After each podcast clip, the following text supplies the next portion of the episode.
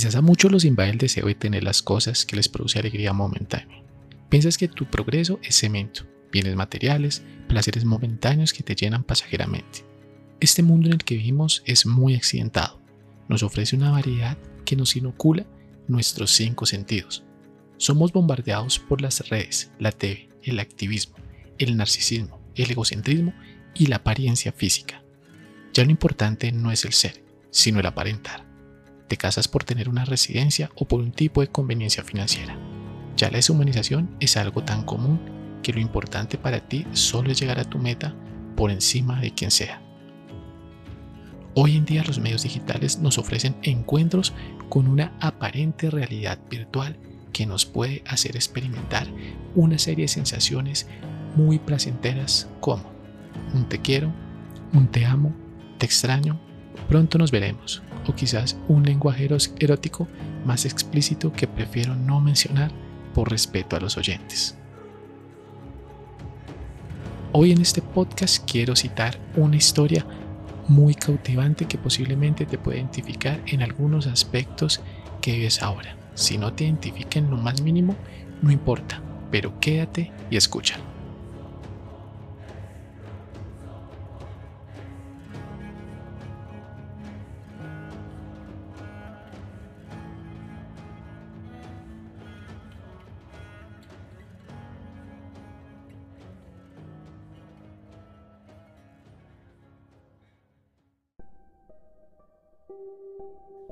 La novela de Fausto.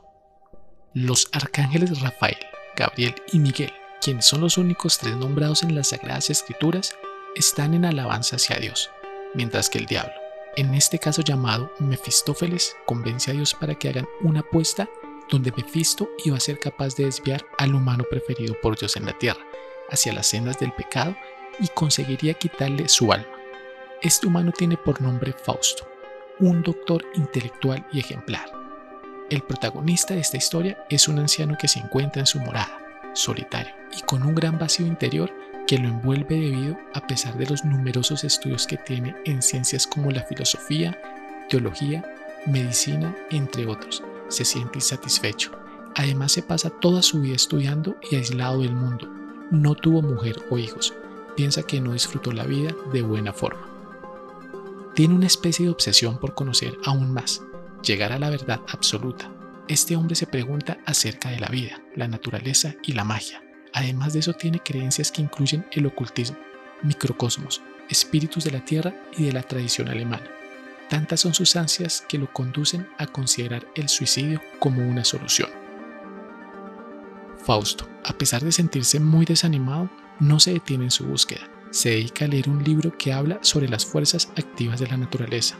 En ese momento se le aparece Mefistófeles, a causa de una invocación, pero la reacción de Fausto es negativa y llena de temor.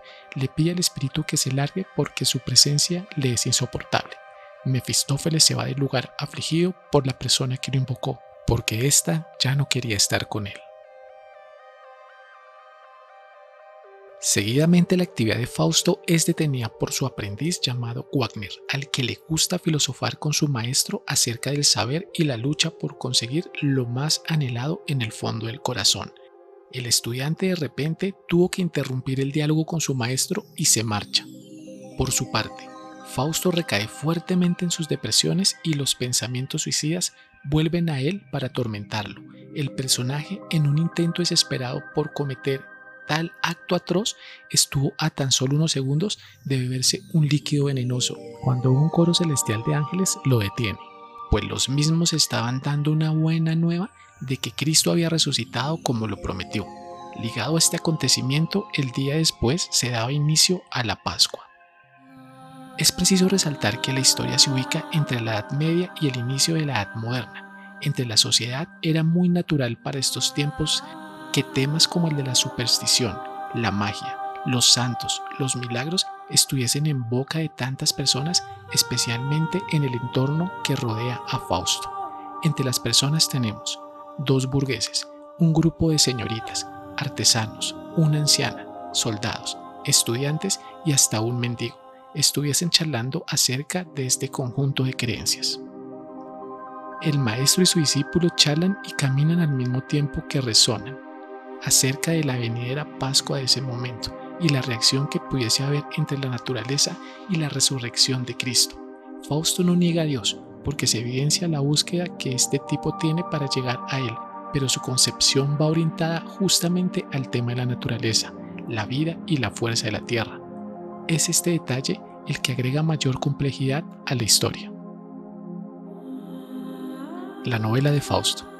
Fausto es bien conocido por los campesinos, es decir, además de ser un hombre enormemente preparado, también goza de una reputación positiva en el ámbito social y es alquimista como su padre, algo que le viene a la memoria y le hace pensar en la depresión que tenía el día anterior. Lo cual nos hace preguntarnos cómo es que teniendo una vida como esta se le estaba cruzando por la mente el quitársela. Pero así es el ser humano cuando no logra conseguir lo que quiere. Y por otra parte está el maligno, quien desea interferir en esa búsqueda que la mayoría de las personas tenemos hacia nuestro Creador, para evitar que esto que le tienta desenfrenadamente. De un momento a otro, Fausto y Wagner se dan cuenta de que hay un perro de color negro que se encuentra en los alrededores y se les acerca, a lo cual el doctor, conmovido por lo que pudo ser la simpatía del animal, dejó que se uniese al paseo que estos tenían. Terminando el recorrido, Fausto vuelve a sus aposentos y detrás suyo viene siguiéndole el perro, el cual por alguna razón cada vez que Fausto tocaba algún tema relacionado con Dios empezaba a ladrar de una manera muy ruidosa y se mostraba intranquilo. Fausto con las prácticas que realizaba parece haber adquirido algún tipo de habilidad que le permite hablar con el espíritu. En este caso ellos le indicaban que había algo raro en el perro, es así como Fausto acude a una evocación en la que coloca un símbolo en la frente del perro y así se revela su verdadera identidad tras una cortina de humo que surgía de la estufa y el perro se inflaba, haciendo finalmente Mefistófeles su segunda aparición. Aunque esta vez la reacción de Fausto no fue la misma y entabla una charla con él que conscientemente sabe que es el diablo en persona. Pasado este hecho, Fausto creía que todo había sido parte de un sueño. No obstante, Mefistófeles regresa al estudio y le hace una propuesta al científico en el que va a poder tener todo lo que quiera como dinero, saber, mujeres y poder a cambio de toda su alma y de irse al infierno cuando pase a la otra vida. Fausto le expresa que realmente entre todo lo que le mencionó, solo le llama la atención el saber absoluto y acepta, es así como para cerrar el trato, el diablo le pide que coloque una firma con su propia sangre en un contrato a modo de pacto.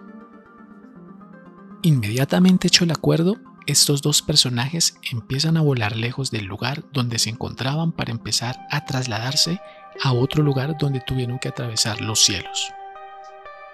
Luego de un viaje por los aires, ambos personajes acuden a una reunión con un grupo de colegas que se vuelve una especie de fiesta en la cual hay mucha felicidad en el ambiente y los presentes ingieren alcohol hasta llegar al estado de embriaguez.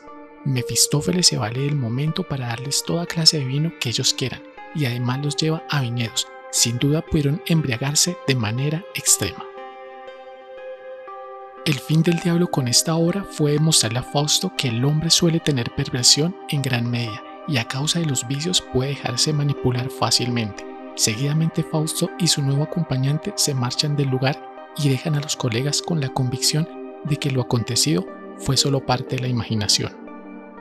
En las excursiones de Mefistófeles y Fausto van a un centro donde vive una bruja, algo como un antro donde hay delincuentes y el ambiente se torna altamente oscuro. En este sitio, la bruja le da de beber una pócima a Fausto que lo rejuvenece inmediatamente y además puede ver a través de un espejo a una mujer que se siente sumamente atraída.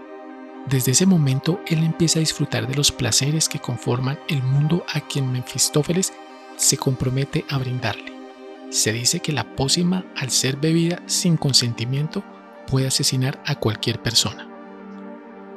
Tiempo después, Fausto se encuentra durante un paseo en la calle con una mujer hermosa llamada Margarita, a quien codicia y quiere hacer suya a como de lugar. Le solicita al diablo que se la entregue, pero este le dice que es muy pura y por lo tanto él no puede mediar en este caso.